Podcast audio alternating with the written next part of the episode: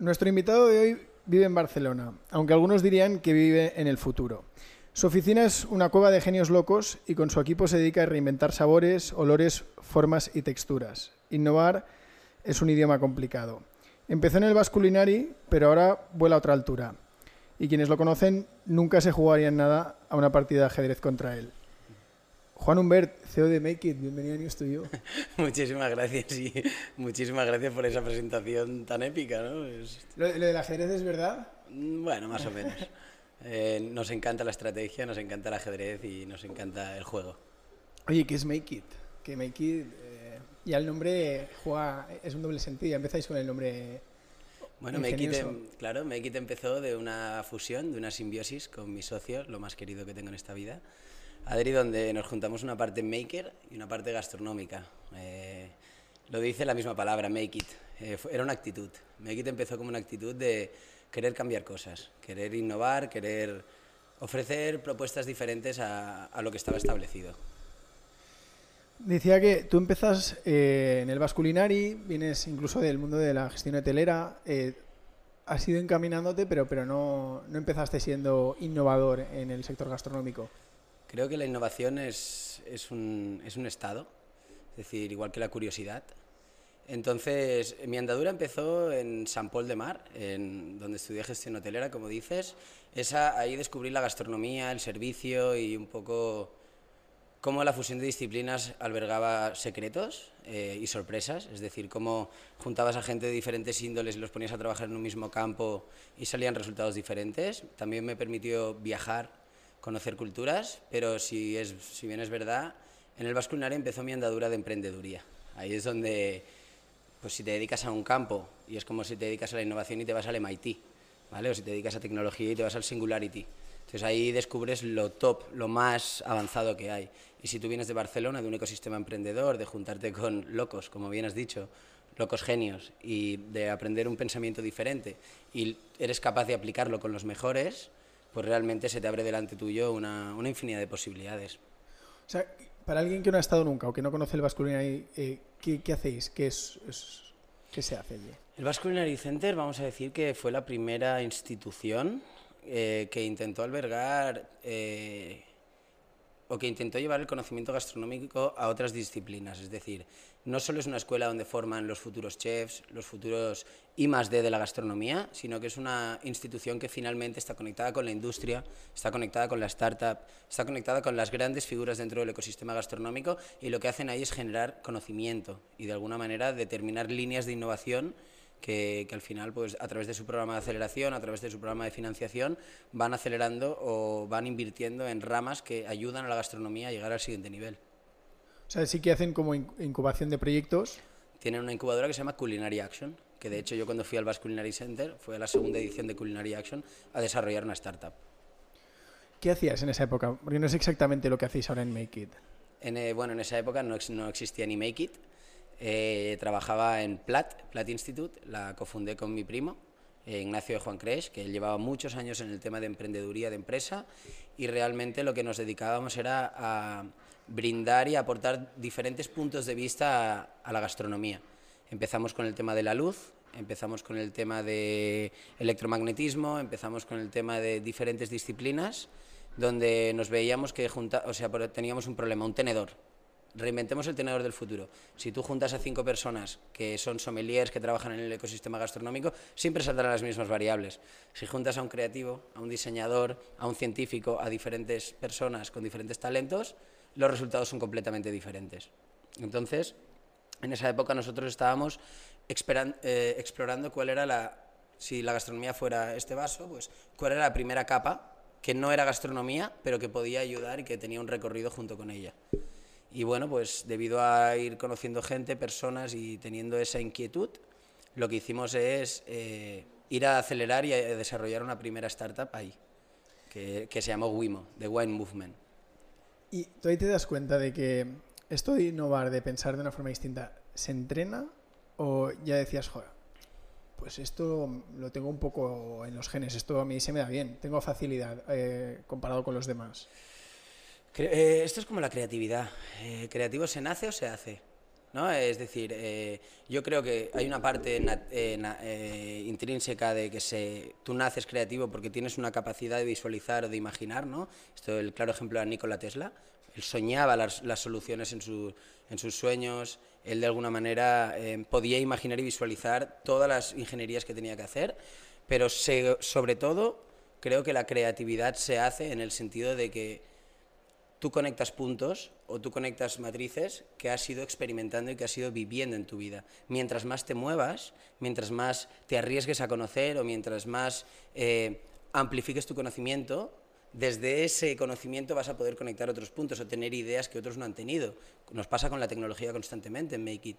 Encontramos soluciones más efectivas ¿Vale? ¿Por qué? Porque estamos aprendiendo de un campo que se está desarrollando, lo estamos conectando con una investigación que hemos conectado con la tradición, entonces al informarte y al explorar surgen cosas nuevas constantemente, ¿no?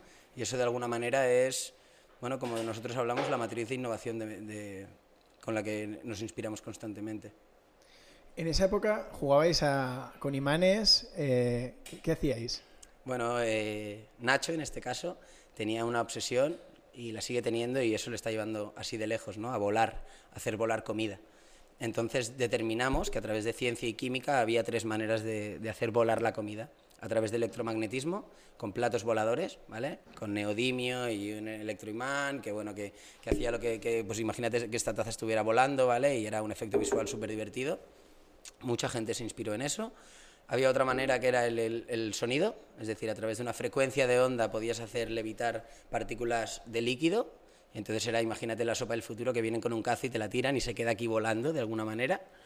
Y luego a través de eh, líquidos de tensoactividad y gas, donde encapsulas un gas más ligero que el aire, como el helio, y a través de un sistema de coloides, una estructura que se formaba, que se repartía el helio, puedes hacer espumas voladoras, donde Nacho ha creado un, un producto que se llama BOM, que está en las mejores coctelerías y restaurantes del mundo, que son espumas voladoras con sabor. Es increíble. Poníais eh, un imán en la parte de abajo del plato del vaso. Correcto. Y un imán del polo opuesto en, la mesa. Correcto. Y servíais como una experiencia gastronómica, diferentes platos levitando. Si, si quieres, luego te mando un vídeo para que si quieres en el vídeo lo edites y, le pongas a la gente. El efecto es increíble. De hecho, tapábamos, hacíamos una ensalada gigante con nubes y tal, y eso iba dando un spin infinito y tú no veías de dónde venía. Entonces hay una mesa y una cosa volando y dando vueltas. Y realmente a nivel creativo, a nivel visual y a nivel de comunicación era una herramienta muy efectiva. Joder. Y esto de la, del líquido, eh, ¿llegasteis a hacer en algún restaurante la experiencia? ¿Fue una cosa más de laboratorio? Fue una cosa más de laboratorio porque tiene, tiene un tema de frecuencias, tiene un tema de sonido, cosas que eran muy complicadas de... No olvidemos que éramos startup. Entonces, normalmente, ¿qué haces? Te inspiras en la ciencia, te inspiras en la química, intentas aplicar, intentas comprar gadgets que ya funcionan en el mercado y trucarlos. Pero realmente nunca llegamos a, eh, igual que el sueño era, ¿no? generar una corriente donde pudieras poner líquidos y levitaran, no había los recursos financieros porque no había el motor, o sea, nadie encontraba tan interesante hacer eso como para que fuera un negocio. Que es realmente el problema de una startup que tiene muchas ideas, que tienes que materializarlas para que sean negocios, si no, no tiene sentido, no sé de que seas una multinacional. ¿Y lo veremos? O sea, ¿tú crees que el restaurante del futuro es, ese? Veremos eso y mucho más. Bueno, primero vivirás en un mundo digital, ya lo sabes, en gran parte, así que ahí podrás ver lo que quieras, pero en un mundo analógico también, por supuesto. Qué bueno. Oye, ¿cómo, cómo empieza Make It? Te vas de Vasculinari, pero sigues ya envenenado, ¿no? Y dices, hostia, esto ya es lo mío. Eso se mete dentro y no sale nunca, y espero que nunca salga, lo tengo claro. Entonces, eh, sigo compaginando mi vida entre hoteles y startup, o sea, trabajo unos meses en hoteles, trabajo otros meses en startups con, Nacho, de donde voy obteniendo información y estímulos y, bueno, pues alguna, de alguna manera aplicaciones. Tú piensas que todo lo que se tiene que desarrollar en la gastronomía tiene que tener un contexto y un sentido para la gastronomía. No vas a generar algo que no se pueda usar dentro de, ese contexto, ¿no? Entonces era como fusionar siempre, innovar es posible, sí o no, cómo tienes que corregir.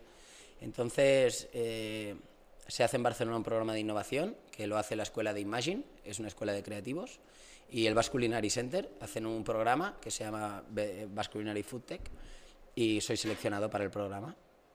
Y ahí me llevan durante tres semanas, un mes, a un viaje de innovación y de exploración por los mejores ecosistemas. Fuimos desde Azurmendi con Enecoacha, al Selle de Can Roca, a sus centros de investigación, fuimos a Fundación Alicia a entender cómo se estudia desde la química y desde la, desde la ciencia los procesos alimenticios. Fuimos a IRTA, que es el Instituto de la Recerca de las Tecnologías de los Alimentos, donde nos explicaron cómo hibridar árboles, que tú en 20 años puedes tener la fruta que tú quieras, simplemente es un proceso mecánico de hibridación de plantas, ya lo decía Darwin. Eh, fuimos al Basque Culinary, fuimos a la Escuela de Creativos y estuvimos desarrollando un proyecto. Entonces ahí a mí me tocó el grupo con Rose Chen y Marcio Barradas, que dividimos esas 20 personas en grupos y después de acabar el programa, eh, Marcio eh, me seleccionó como para desarrollar una empresa con él que se llamaba Mood Bites. Mood Bites era el primer restaurante que pretendía traer la impresión 3D de comida al, al ecosistema gastronómico. Previamente había conocido a Adri yo en, una, bueno, en unos workshops que estábamos desarrollando en plan de sostenibilidad. Entonces yo desde el primer momento conecté con Adri. Nos enamoramos trabajando porque él estaba trayendo toda esta parte tecnológica, de un pensamiento mucho más mecánico, de innovar, de hacer sostenibilidad, pero de verdad, ¿no? de coger un plástico y hacer una silla, o sea, cosas súper tangibles. Nosotros hablábamos de el cambio global, que tenía que ser a través de la comida y sus materiales, o sea, el producto, cómo se tira la comida, desde los materiales que envuelven la comida, los plásticos y todo, y desde la sociedad, desde las educaciones.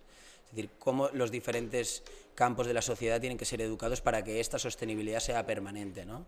inspirados en la permacultura, inspirados en muchas corrientes el proyecto de los restaurantes del futuro 3D nos surge por un tema mecánico, es decir, un tema de que la impresión 3D no tiene sentido en comida hoy en día. Ya hablaremos de aquí 10 años, pero hace cuatro y medio no tenía sentido tampoco por un tema de la materialidad del, alimento, por un tema de la composición y la rapidez de la máquina contra la efectividad que le puedes ofrecer en una cocina, donde tienes que sacar 300 cubiertos y esa máquina imprime a uno por hora, entonces no tenía sentido. Em, en cierto momento decidimos dejar el proyecto y lo que hago yo en uno de estos viajes es hablar con Adri y decir, oye, que, ¿cómo se puede innovar en la gastronomía? No vamos a desarrollar un nuevo sabor, no vamos a desarrollar un nuevo material, pero sí que hay una oportunidad con la tecnología, la creatividad y el diseño. Eran tres elementos que era lo que éramos. O sea, por mi parte, una parte más innovadora, siempre pensar en ir un pasito más allá, en la parte gastronómica y la parte creativa, y la parte de Adri dura en tecnología, en diseño y en aplicación. Y entonces decidimos, ¿no? ¿Esto qué año es? Esto es 2017 a finales. 2017. Eh, Make It empieza en 2018. Correcto. Oye, ¿qué, es eh, impresión 3D en comida? A ver, impresión 3D en comida, eh, para que te imagines, ¿sabes lo que es una manga pastelera? Sí. Es una manga pastelera robotizada y mecanizada en un eje cartesiano de X, Y y Z, donde hay en el caso de la impresión 3D de comida se pone una cápsula con comida, hay un, extrusor que va destruyendo y tú le pones un G-code, que es el sistema que te dice qué geometría tiene que seguir el eje. Entonces puedes hacer una estrella, tú puedes poner un cartucho de chocolate, de, puré de patata, de aguacate, y eso destruirá el diseño que tú le hayas implementado digitalmente previamente. Pero realmente el sistema, la tienes que pensar en la funcionalidad del, del mecanismo, ¿no? ¿Qué te soluciona imprimir eso en una boquilla, aparte de que sea creativo? En este momento nada. Claro, pero todo va en, estado líquido. O como, chocolate. Semisólido. ¿Pero es un chocolate un poco deshecho? No, líquido, exacto, como tú dices, que solidifica mediante tú lo vas imprimiendo por la boquilla. ¿Vale? Y ahí tienes muchas limitaciones.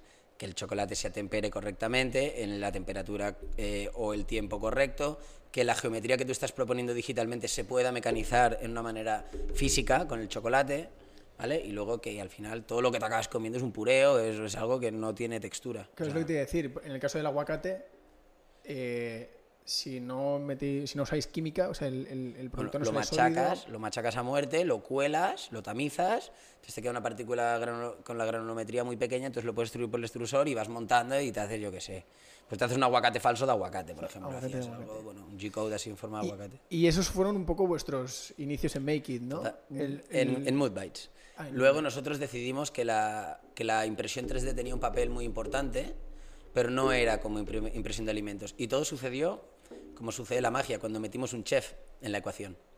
Y de repente estábamos imprimiendo, extruyendo algo así en forma 3D y el tío te decía, esto se hace con un molde. Estábamos haciendo algo en 2D y nos decía, esto se hace con un stencil. Y empezamos a preguntar, ¿qué es esto el molde? ¿Qué es esto este stencil? ¿Cómo se hace?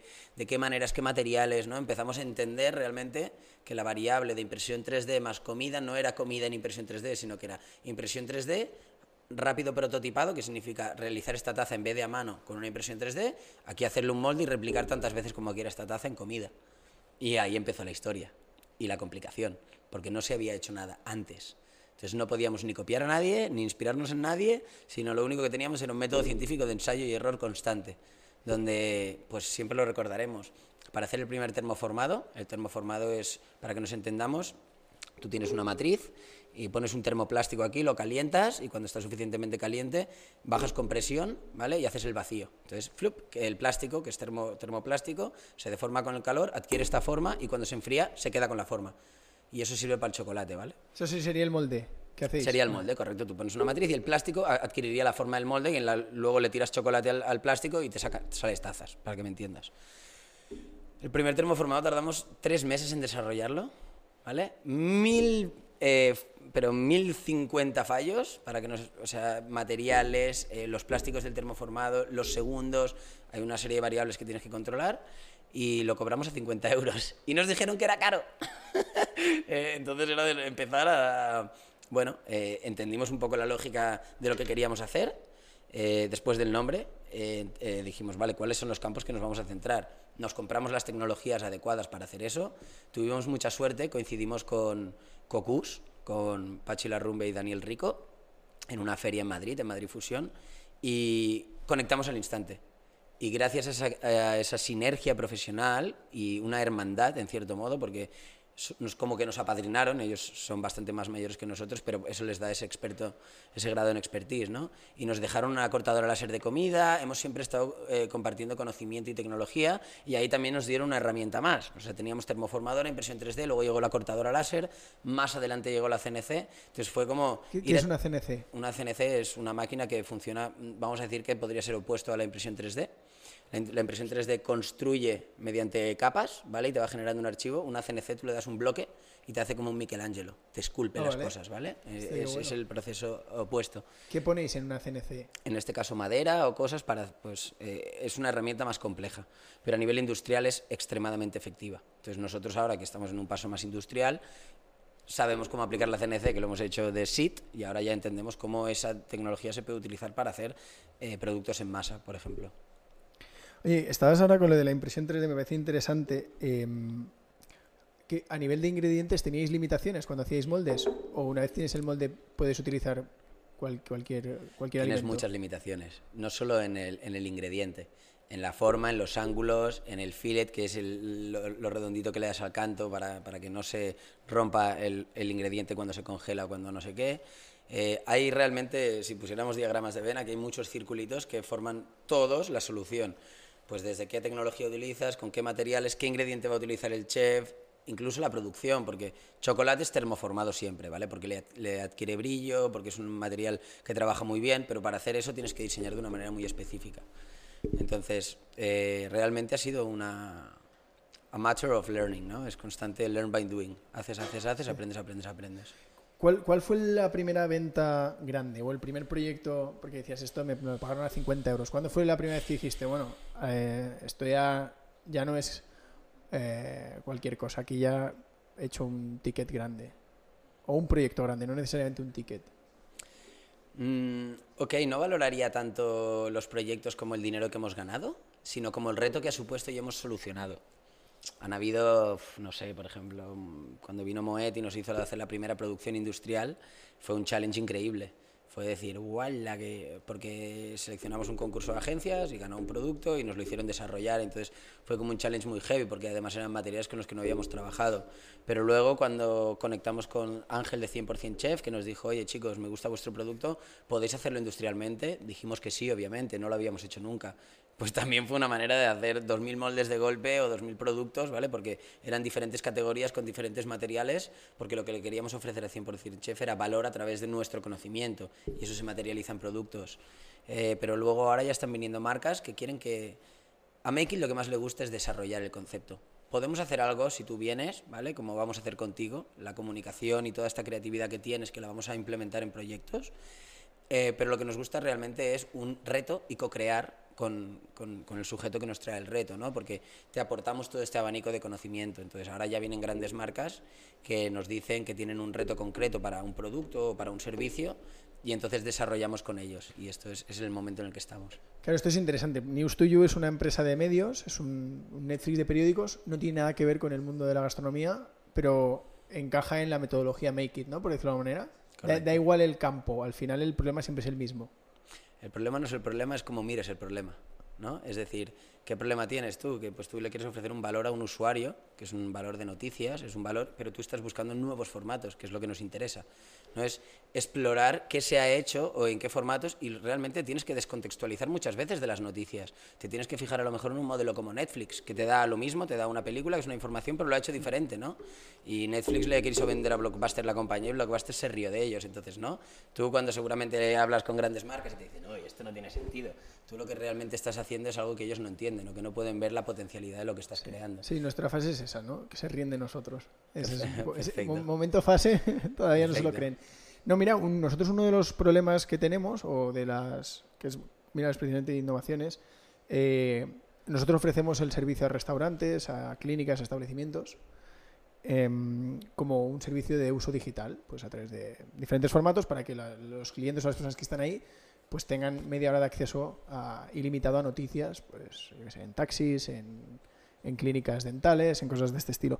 Nuestro reto es cómo presentarlo en un formato distinto a el clásico QR que te encuentras en una carta de un restaurante. Y, es un problema que no es de producto, al final es, es de, de, venta, es de, es de relato, es de, de, marketing, de lo que la gente, de lo que se quiera. Pero es un problema de creatividad.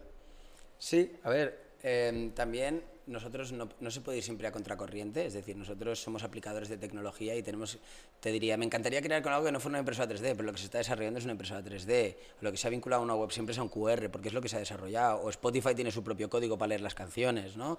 Pero siempre sigue siendo al final entender cuál es tú al final lo que le estás ofreciendo al usuario es un nuevo valor, que es la comunicación libre, es decir, es la decisión de que él consuma el medio que él quiere en el momento que quiera, porque hoy en día lo que era la industria era todo muy separatista, es decir, cada nicho, eh, yo soy la vanguardia, yo soy el periódico, yo soy As, ¿no?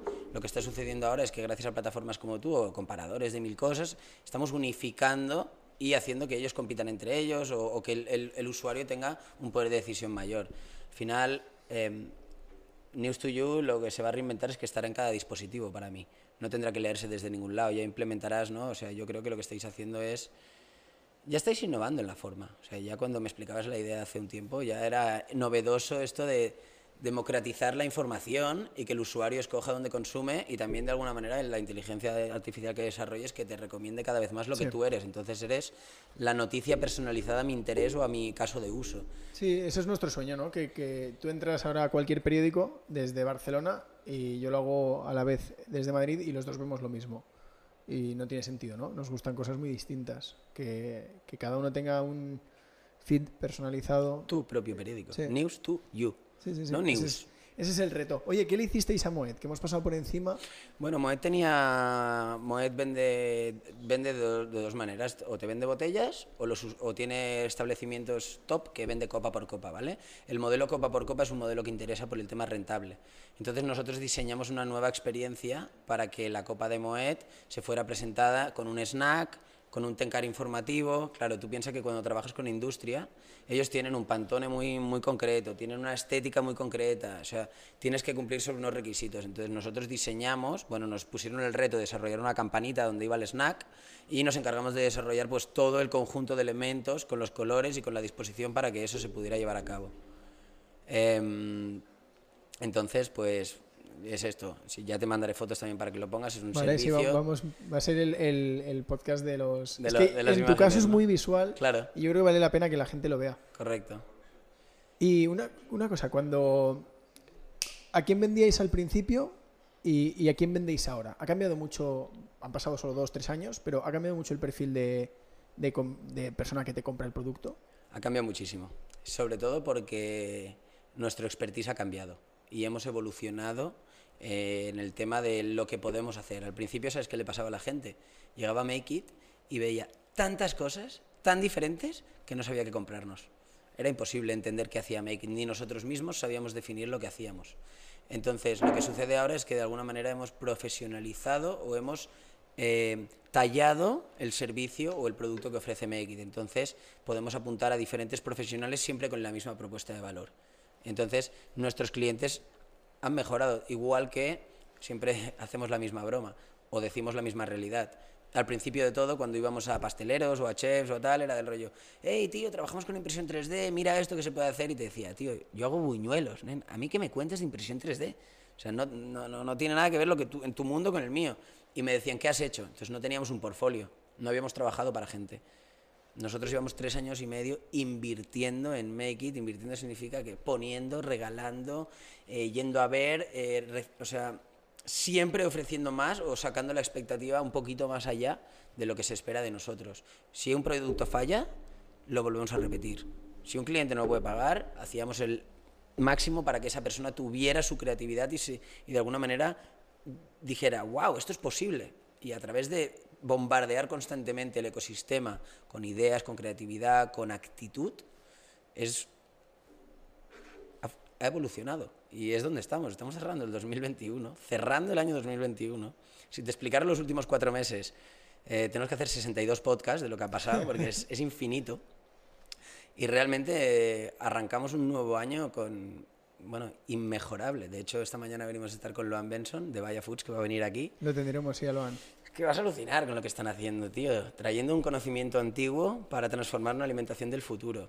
Eh, estuvimos eh, ayer haciendo un workshop para la proteína vegetal del futuro y desarrollando de dos ingredientes una infinidad de productos que abren la mente al, al ecosistema, porque si no tú te encasillabas en hamburguesas y chorizos y se puede hacer de todo pero venimos de desarrollar los nuevos sabores de popitas, o sea, de palomitas de microondas. Pero lo que realmente somos buenos es innovando con los hoteles, con los restaurantes, o sea, nuestro conocimiento y nuestra matriz se está fusionando con el ecosistema gastronómico y al final es gracias a lo que siempre nos dice la gente, oye, ¿por qué no te dedicas a cosmética, que te ganarás muy bien la vida?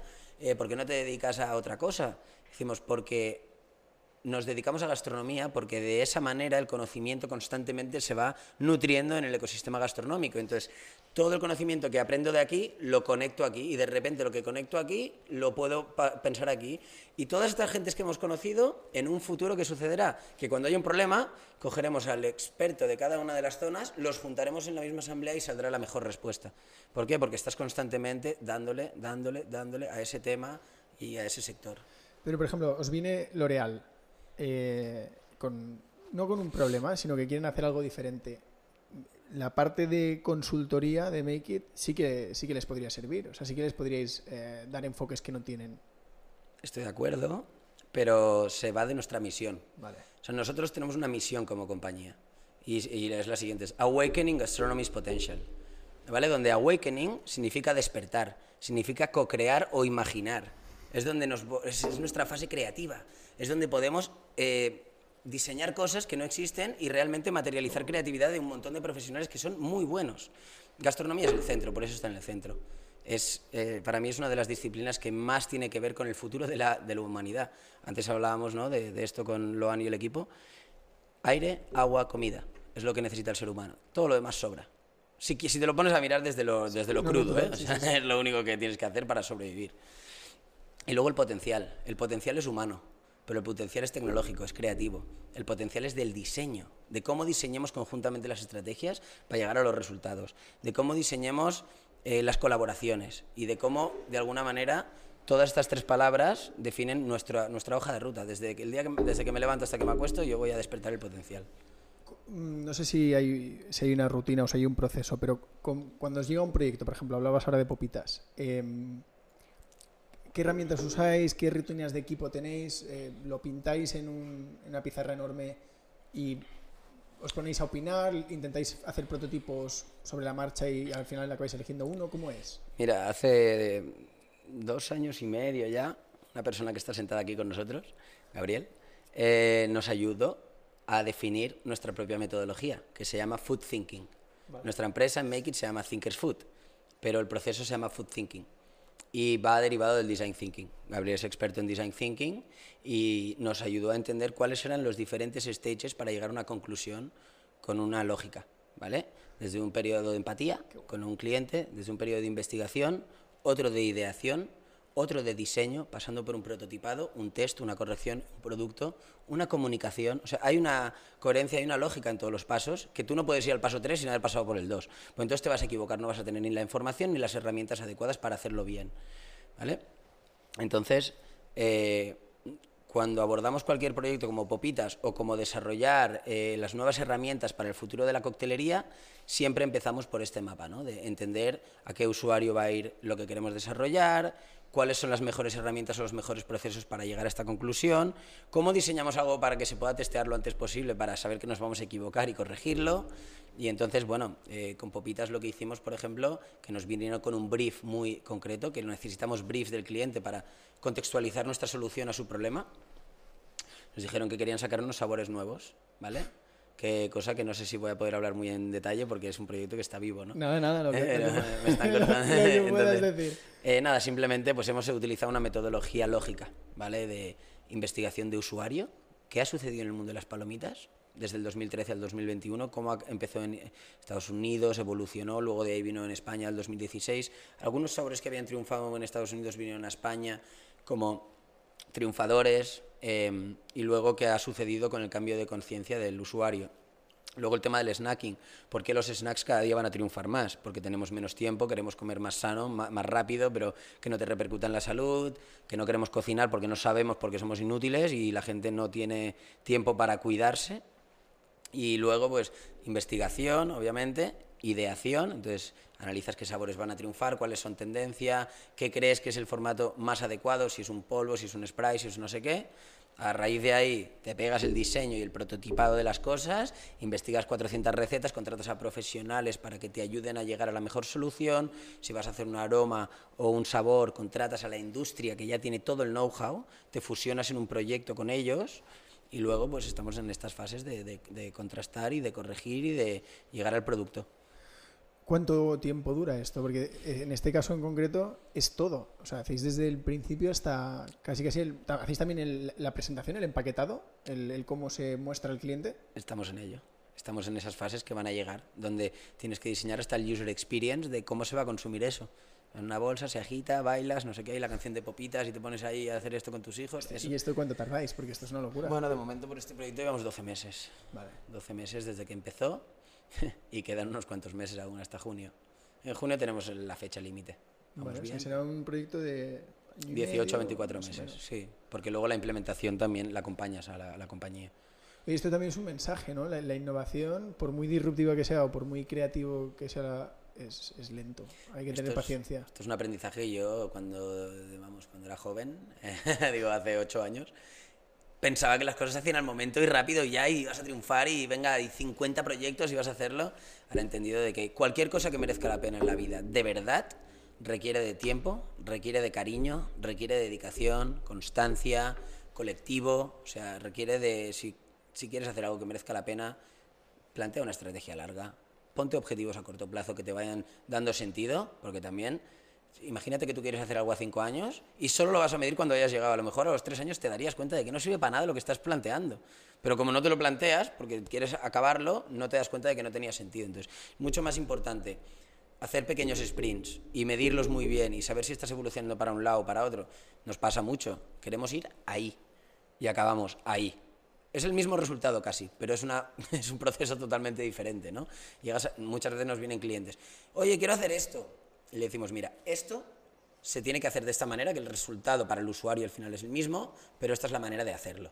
¿no? Y esto pasa a través de pues, haberte dado 40, 50 hostias en el camino y saber escoger realmente cuál es el atajo. ¿Vosotros vais a buscar clientes o principalmente eh, trabajáis en los proyectos que os piden? Eh, hemos hecho una búsqueda muy fuerte de clientes, intentando explicar qué hacíamos, ¿vale? Luego, después de esa corriente, y de ese implantarte en un ecosistema y que se te defina como innovador, ¿vale? Empiezan a llegar clientes, empiezan a llegar nuevos clientes con los que vas trabajando, estos clientes boca a oreja llegan otros clientes, luego los clientes que han venido repiten y luego ya es cuando te empiezan a conocer marcas y entonces empieza a llegar ya trabajo cuando Moet Genesis tiene Belvedere, tiene Moet, tiene Don Periñón, dentro de la misma marca empiezas a desarrollar para más marcas, ¿no? Y así realmente ha sido un crecimiento orgánico que sigue siendo orgánico porque sigues conociendo gente, sigues repitiendo, sigues trabajando para mismas marcas, o San Miguel vino hace dos años y acaba de volver, entonces bueno, pues es algo que va pasando y que define tu trabajo. O sea, cómo trabajes, cómo te comportes, cómo te comuniques con las personas, es lo que habla de ti al final, ¿no? Entonces, depende, los clientes van llegando en función de también el resultado que van obteniendo de tu trabajo. Oye, es un modelo eh, al que es muy difícil ponerle precio. Muy difícil. ¿Cómo se cuantifica algo que no existía? En este caso, un sabor distinto, una experiencia de usuario eh, nueva. Esto, ¿Qué proceso tenéis para ponerle precio a las cosas? El proceso empírico, eh, otra vez. Voy Eh, subiendo. Bueno, voy subiendo. O hay un momento que al final te llegan tantos proyectos que tú no puedes hacerlos. Entonces, o haces los que más te gustan, o los que más aprendes, o los que más reputación te dan, o los que más dinero te dan. O sea, al final hay una matriz de escoger un proyecto. Hay cosas que las hacemos completamente gratis porque nos motivan y porque son retos más grandes de lo que nosotros podemos abordar. Hay otros que es por dinero, porque tienes que mantener y pagar una compañía, No, tío. claro, no sois, pues tenéis ánimo de lucro, que es lo más normal del mundo, claro. O sea, ya. es que si no, apaga la, la persianita. Em, pero sí, básicamente también es, eh, si tú no te valoras a ti mismo, nadie te va a valorar. Entonces, nosotros estamos haciendo cosas que no están en esta caja, no están ni en una caja directamente. Entonces, eh, tenemos que darle valor y cada vez más, más valor, porque realmente hay un momento donde estamos solos. No hay, nadie se dedica a gastronomía, a estas cosas. Y ya llevamos cuatro años. O sea, realmente, desde que empezamos a trabajar 2017 impresión 3D de alimentos, 2018 Make It, todo, ya, ya son unos cuantos años dedicando nuestra energía, nuestra atención y nuestra pasión a este proyecto. Entonces hay un momento donde te pones un valor y si la gente no lo quiere pagar, pues no lo haces. Y ya está. ¿Te acuerdas de cuál fue esa época? De decir, oye, pues mira, eh, voy a dar el salto, voy a tener menos clientes, porque si empiezo a subir precios o empiezo a, a dejar de trabajar gratis, pues hay menos candidatos, pero oye, vale la pena tomar la decisión porque es que si no, esto no avanza. ¿Ese salto lo recuerdas? Ha pasado varias veces. Ha pasado varias veces, sobre todo cuando tus expectativas van creciendo, por lo que tu equipo tiene que crecer, por lo que tus responsabilidades crecen. Entonces tú de alguna manera, como el tiempo es limitado, tú tienes que valorarte más. Entonces no ha sucedido una ni dos, sino que ya han habido varios escalones. Obviamente tú has tenido un, track record de clientes que te han apoyado en un principio, tú has tenido grandes compañeros y grandes amigos a los que siempre les vas a querer hacer favores o, que estás con ellos en paz y que te pueden pedir lo que quieras. Pero luego toda la gente que viene, pues es, al final no es la que paga el pato, pero sí que es la que tiene que pagar lo que valen las cosas. ¿Tú para qué le vas a hacer barato una cosa a una industria que tiene un gran problema, ¿no? Ellos son la industria. Entonces, Y al revés, ¿os ha pasado que de decir, ah, pues mira, siendo más caro parece que me hacen más caso o siendo más caro es más fácil que me compren? te toman más en serio. Tristemente es así.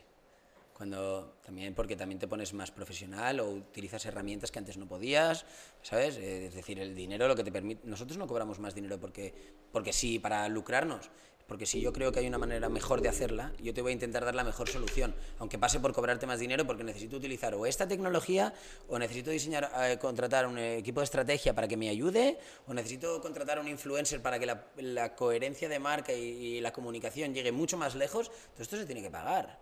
Entonces, es la estrategia que tú diseñas previamente al proyecto la que determina qué budget vas a necesitar. Entonces, mientras más conocimiento, más profesionales, más think tank tienes, más puedes aportar al proyecto. Entonces, ahí, ahí depende si la, la otra compañía te va a aceptar o te va a decir, oye, mira, esto no lo quiero hacer, yo ya tengo mi agencia de comunicación y tal, que vas destilando. Pero también hay un momento de plantarte y decir, no, yo solo lo hago si lo hago todo. Porque entonces es cuando controlo el resultado.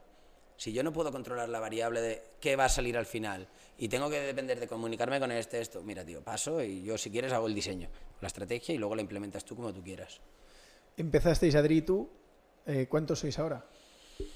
Ahora, bueno, en el equipo equipo somos siete personas, pero coexistiendo en el mismo espacio, tiempo, somos 12, 10, 12 personas, donde, por ejemplo, mi- tengo la gran fortuna de que mi padre trabaja conmigo. ¿Así? He creado una compañía donde mi padre viene a ayudarnos y está con nosotros. Y es el más querido de la oficina. Y la actitud del despacho, la mínima, es la de mi padre. Luego es la de Marcelo. Pero primero es la de mi padre, porque tiene 75 años y se funde a todo el mundo trabajando y en actitud infinita. ¿Y en qué, qué hace eh, tu padre? ¿En qué? Manualidades. Manualidades. Él está con, sí, ayudando a Adri. Luego viene mi primo pequeñito que se llama Gonzalo también, que tiene 16 años. Un coco también que va a llegar muy lejos y está apoyando. Luego está el primo de Adri. Luego tenemos varias gentes de prácticas. Creemos que cultivar el talento es esencial para que el futuro llegue de una manera mucho más eficaz, porque mm, no sé qué pensáis vosotros, pero bueno, hay un momento donde la digitalización no sé si está ayudando o no ayudando, ¿vale? Vamos a llamarlo así. Entonces hay, hay, hay gente joven muy capaz que se le tiene que orientar muy bien y que da mucho de sí. Entonces nosotros siempre constantemente tenemos gente de prácticas, desde universidades de gastronomía, ahora hay gente de bioquímica, de ingeniería, de diseño, incluso de creatividad. Viene gente a aprender cómo creamos, co-crea con nosotros y al cabo de un tiempo se va a hacer lo suyo, pero se va con este pensar. Lo que vas a aprender en Make It es a esforzarte, a no pensar que hay un no, sino que siempre hay una manera de hacerlo a lo mejor no lo has encontrado aún, o a lo mejor tienes que preguntarle al de tu lado cómo se hace, y realmente hacer equipo. O sea, tú vienes aquí a ganarte una actitud, y luego tú ya aprenderás lo que quieras en tu vida, depende de tu curiosidad o depende de tu tenacidad, pero eso es. Ahora somos, pues podríamos decir que somos 10, 12 personas comiendo en la mesa cada día.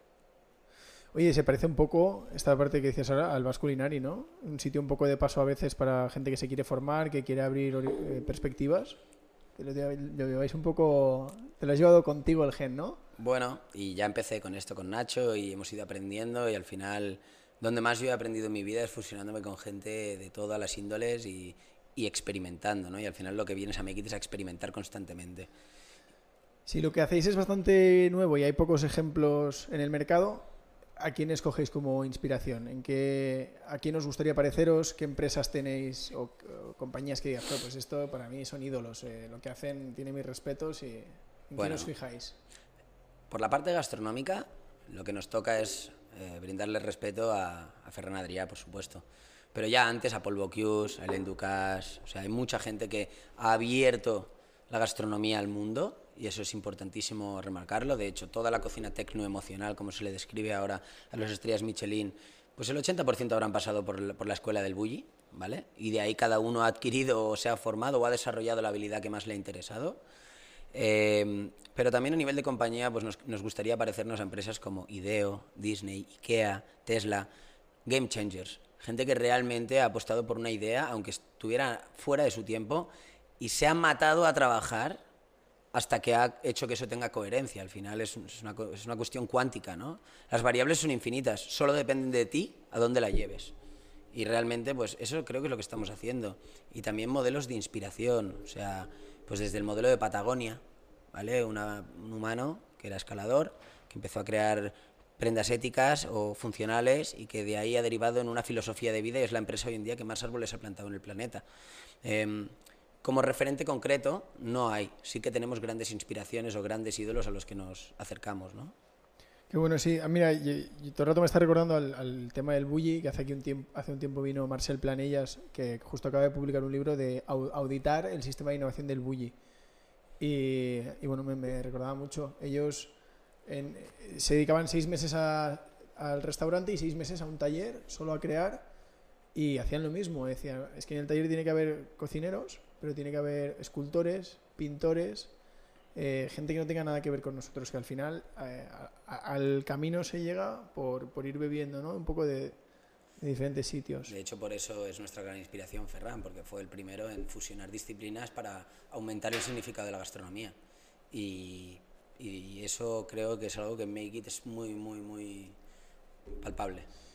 ¿Qué pesa más ahora? Eh, me imagino que desde que habéis empezado eh, los números han ido mejor. Eh, vuestros años eh, estáis en un punto en el que seguís creciendo, facturáis más que el año anterior. Uh -huh. ¿Qué pesa más? ¿Los prototipos o proyectos cerrados que hacéis para empresas o las consultorías de los procesos de acompañar a la empresa en diferentes temas? Al principio el día a día era generar productos para compañías Luego llegaron productos con grandes proyectos, que pesan mucho, gracias a Dios. Pero luego hay una rama que nos está abriendo un infinidad de posibilidades, que es la del tema consultoría. Entonces te diré que las dos, porque hay grandes proyectos en productos que nos dan un gran revenue y un gran aprendizaje, pero luego hay grandes consultorías que nos dan trabajo para todo el año, que son los que podemos medir, verificar y generar algún, de alguna manera unos KPIs. Pero te diré más, y esto lo hablaba el otro día con Adri, el mundo estaba aquí. Entonces, el mundo gastronómico. Nosotros, con la misión de Awakening Gastronomy's Potential, le hemos puesto una capita más, como una cebolla. Posibilidad de materializar, y de eh, materializar tu creatividad. Posibilidad de aplicar una tecnología nueva en la gastronomía. por cada línea de negocios de esto, nosotros porque estamos locos y no paramos de crear cosas nuevas y cuando no innovamos en un mes ya estamos pensando en algo estamos haciendo mal. Pues realmente, solo con moldes de gastronomía hay un negocio. Solo con cortador láser de comida hay un negocio. Solo con eh, la fabricación de vajilla diferente hay un negocio. Solo, solo, con el modelo de desarrollo de ingredientes y consultoría creativa para industria hay otro negocio. Nosotros lo fusionamos todo porque queremos ser como la nueva escuela de la gastronomía con creatividad, diseño y tecnología. Pero realmente sí, hay gente que coge y solo de uno hace un nicho y hace un negocio y le va súper bien la vida. ¿no? Nosotros apuntamos un poquito más allá como ahora con un nuevo proyecto que queremos transformar el residuo de la industria alimentaria en, nuevos en los nuevos materiales, el IKEA del, residuo, o el proyecto más grande que vamos a construir que se llama Sweet, que es la revolución de un mundo dulce a un mundo mucho más saludable, mucho más creativo y mucho más funcional. Y entonces, cuando planeáis, por ejemplo, estamos eh, 2022, ¿no? Eh, planteáis el desarrollo del año a nivel más de negocio, ¿no? No tanto de producto de innovación, dices, bueno, lo que gano, eh, la caja, ¿a qué la dedico? La dedico a gastronomía, o sea, la dedico a consultoría, la dedico a ampliar el equipo que se dedica a crear y generar más prototipos, más productos. ¿Dónde va el dinero? ¿Hacia dónde queréis crecer? Porque en paralelo me imagino que, no podéis llevar crecer todo el mismo ritmo. No, no, no, imposible. Eh, de hecho, primero analizamos nuestros gastos. Vamos a ver qué nos va a costar. Donde queremos llegar es un equipo mínimo, que el mínimo mínimo es lo que tenemos ahora, más incorporaciones que van a venir, entonces establecemos unos costes, más pues locales, gestores, abogados, hacemos una previsión, más un X% para innovación que siempre tenemos que tener, un 20% de nuestro revenue tiene que ir dedicado a innovar. Ese era el del Bulli, un 22, ¿Ah, que, que, además lo comentamos porque es, es, espectacular. Es una barbaridad. no, no, nadie. Pues la diferenciación. Eh, McDonald's invierte el 15% de todo su dinero en innovar constantemente. ¿eh? Es de locos. Por eso ya no hay humanos casi en McDonald's. Porque esa es su manera de innovar. Eh, y, por eso la hamburguesa te vale un euro. entonces, realmente, ahora ya estamos determinando, como ya no el proyecto de Make It está evolucionando, estamos entendiendo qué proyectos vamos a desarrollar, no, no dentro de Make It a qué nos vamos a dedicar, sino Suite, biomateriales, Make It, cómo vamos a estructurar los equipos. Nosotros tenemos un equipo muy fuerte y es el equipo fundador, que somos, somos los siete o ocho que estamos ahora. Es decir, todo, no es solo los que hemos cofundado la empresa, sino hemos sido todos los que estamos llevando esa empresa al éxito y toda la actitud que hay, todo el esfuerzo y toda la familia que hay. Entonces, primero es entender qué rol va a tener cada persona, definirlo dentro de la ampliación y luego poner budgets. Es decir, tú no puedes crear, o sea, no puedes ganar dinero si no inviertes dinero. Eso está clarísimo. Y para eso hacen falta recursos. Entonces, hay unos modelos que pueden ser de inversión. Nosotros lo, lo heavy es que somos autofinanciados. O sea, no hemos tenido inversión en ningún momento en la compañía. Ha sido todo a base de... Ese era un punto importante. Eh, si lo puedes decir, ¿con cuánto se monta Make It? Porque la gente va a flipar. Euros. 20.000 euros. Y esto fue hace tres años. Esto fue hace tres años. Y tres, casi cuatro, sí. Nada. Con vuestros ahorros. Sí. Y con ayuda de familia. Tenéis ahí vuestro padre ahí a destajo. Padre de Adri, mi padre ahí, eh, primeros investors. Qué bueno. Oye, una, una, pregunta. ¿Hay, ¿Hay mucha tecnología? Porque al final sois un equipo sobre todo técnico. Pero claro, vendéis productos. Eh, entonces, en el momento en el que muchas veces vendes el molde, vendes el, el proyecto, eh, te termina esa relación. ¿Cómo escala? Este escala por suite. ¿Cómo, ¿Cómo vais a intentar escalar esto? Ya lo has dicho tú. Eh, vamos a poner esta teoría, ¿vale? Make It hoy en día está trabajando para muchísimos pasteleros a nivel europeo. Muchísimos. Y casi todos con los que trabajamos tienen un talento excelente, ¿vale? Pero ¿qué pasa? Que para ellos, para crear o para desarrollar cosas nuevas, nos contratan a nosotros. ¿Vale? Y nos encanta trabajar con ellos porque nosotros aprendemos un montón y constantemente es un reto creativo, funcional, de ingeniería, eh, incluso cuando trabajas con un coctelero, ¿vale? Pero ¿qué sucedió? Realmente nuestro, tú entiendes que la pastelería para formar algo tienes que moldarlo. La gastronomía tiene sus propios... Una patata tiene su forma, una judía tiene su forma, un lobster tiene su forma, entonces no tienes que darle forma. La pastelería es mezclar mantequilla con huevo, se tiene que moldar. Entonces nuestro grosso de mercado es este. Pero claro, si todos los pasteleros de alguna manera cuentan con Make It para innovar, y nosotros hacemos, como tú has dicho, yo te hago esta taza, te la entrego, el proyecto ha acabado y ahora tengo que buscar otro cliente. ¿Y eso que, te, no te permite generar métricas? Porque yo dependo de quién necesita innovar o quién quiere innovar. Yo no le puedo ir a un pastelero y decir, vamos a innovar, págame. Esto no va así. ¿Sabes? La gente innova cuando quiere, cuando tiene recursos o cuando se inspira. Entonces dijimos, coño, si nuestra variable de diferenciación es la forma en la comida, la creatividad y lo que estamos haciendo realmente es bastante único, ¿por qué no montamos una pastelería, un obrador? Que yo cojo mi molde, en vez de dártelo a ti, cojo mi molde y de este molde saco productos que puedo vender por unidad, por cada molde, imagínate que puedes hacer 10.000 pasteles. Entonces, de este molde yo saco 10.000 pasteles, además, como el que hago la creatividad soy yo y no voy yo, entonces soy como reconocido en el sector porque hago cosas diferentes, chulísimas y puedes, puedes llegar a donde quieras. Em, hacemos un análisis de mercado entendiendo esto, vemos que el 80% de los restaurantes no tienen pastelero, vemos que hay un montón de agencias de catering que comprarían cosas personalizadas, que es nuestro core business, hostia, vemos que hay hoteles que no van a tener pastelero nunca, que lo compran todo Europastria a nivel industrial, pues nosotros queremos añadir una capa más, una capa de creatividad, una capa de que no sea todo industrial, malo, o sea, Sweet es la primera pastelería, primero digital del mundo, vamos a ser completamente digitales, nuestro usuario va a poder acceder a nuestra propuesta de valor, que son los productos, de manera súper, súper user-friendly. Podrás comprar News to You si quieres, Sweet. Y luego va a ser la primera pastelería que haga una guerra, una campaña contra el azúcar. No contra el azúcar como que el azúcar es malo, contra la desinformación acerca del azúcar.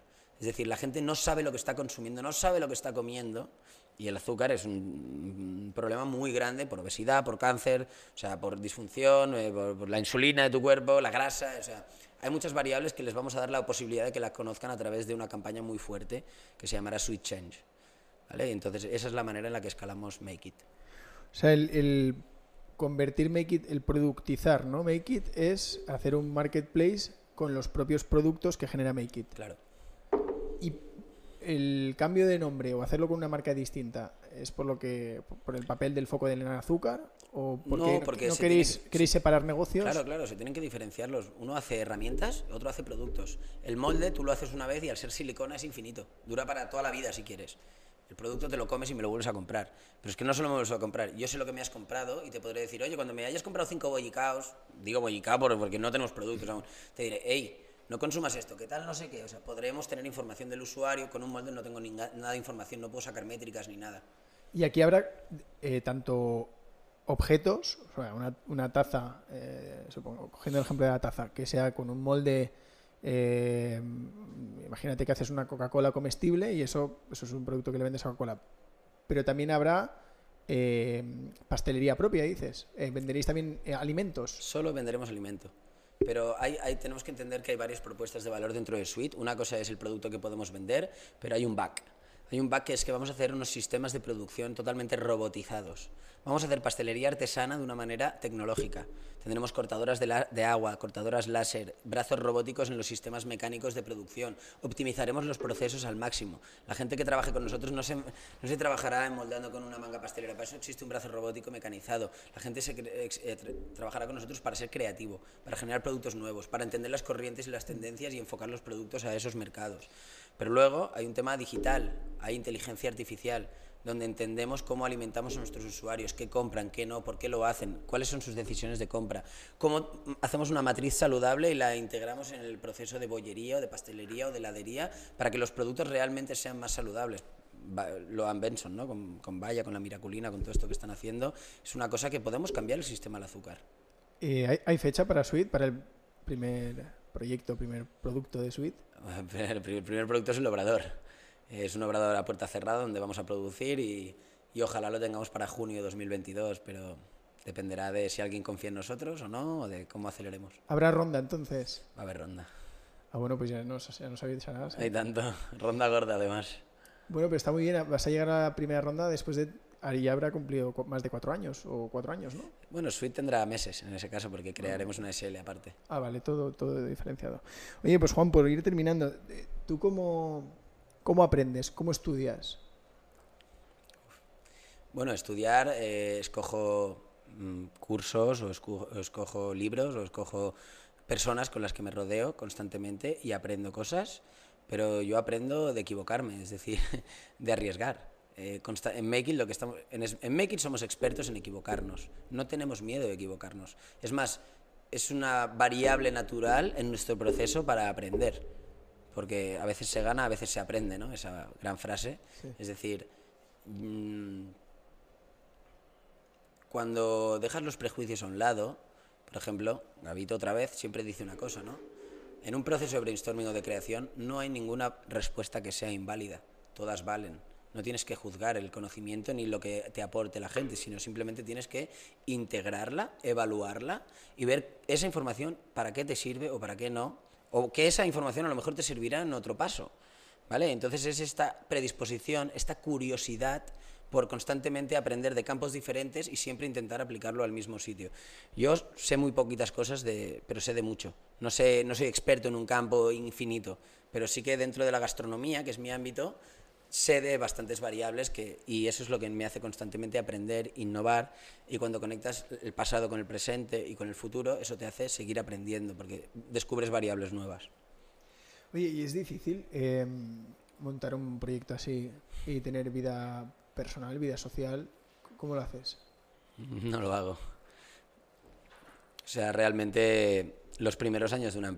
Si tú quieres ser emprendedor, tienes que tener algo muy claro, que vas a tener que dedicarle mucha energía.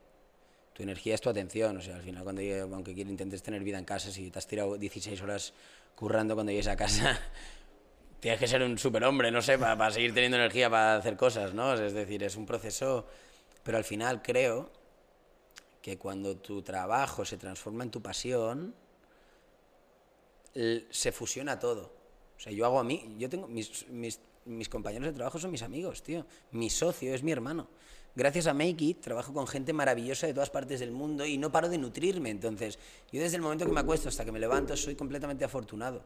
Entonces mi vida social, que la tengo, porque cada vez la tienes más, al final también vas entendiendo cuál es tu rol. O sea, yo como CEO de la compañía, pues al final relaciones, estrategia, eh, finanzas, pues vas entendiendo y te vas posicionando. Al principio tienes que hacer de todo. Luego ya vas cogiendo más, pues más libertades, de alguna manera. Y, pero al principio, si quieres que tenga sentido, tu vida es tu trabajo. Está clarísimo. ¿Qué te voy a contar? Oye, pues para terminar, te vamos a hacer el cuestionario, eh, que es con la forma en la que terminamos las entrevistas con todos los invitados. Eh, preguntas muy cortitas. Eh, un libro. Un libro. Ostras, ahora estoy. Mira, de cero a uno. El fundador de PayPal. En este caso es un momento donde me está inspirando bastante. ¿Este es el de Peter Thiel? Sí, ¿Es? correcto cortito, muy, muy bueno, muy ágil e inspirador para la gente que esté emprendiendo. Una canción. Una canción. Hostia, aquí sí que tengo infinitas. Eh... Pues te diré la de Colectivo Panamera con Muerdo, que me lleva bastante buena vibe, pero eh, este año he hecho un viaje a Perú y somos dos pájaros libres, hay, hay momentos que resuenan fuerte. Esta contigo tiene tela. Un restaurante. Un restaurante para comer, un restaurante para ir, un restaurante para, o sea, para descubrir. Venga, uno para comer y uno para ir. Para comer yo iría a Mugarich, sin duda. Eh, esa gente piensa... Marcel eh, dijo Mugarich. Sí, pues mira. y para conocer, disfrutar. Eh, hay que conocer la cabeza de esa gente. Vale, disfrutar. ¿La app que más usas? o, la, o tu app favorita? Chess.com. y para terminar, lo último que has comprado en Amazon. Hostia, nen. Eh, lo último que he comprado en Amazon. Un libro. ¿El, el que has, el que has dicho? Vale, pues te vamos a dar un regalito. Has superado el, el cuestionario, no, no, suspende nadie el cuestionario. eh, pero bueno, ya que has venido hasta aquí, gente de Barcelona que, que en vez de venir a, y hacerlo por Skype, os animáis a acercaros. Por News to You lo que haga falta, chavales, que vais a ser la revolución de las noticias. A ver si es verdad. Oye, Juan, muchas gracias. Te, si hay tickets para pobres en la ronda, pues te, te, nos vemos. Family, friends and fools, ¿no dicen? Pues nada, muchas gracias por todo.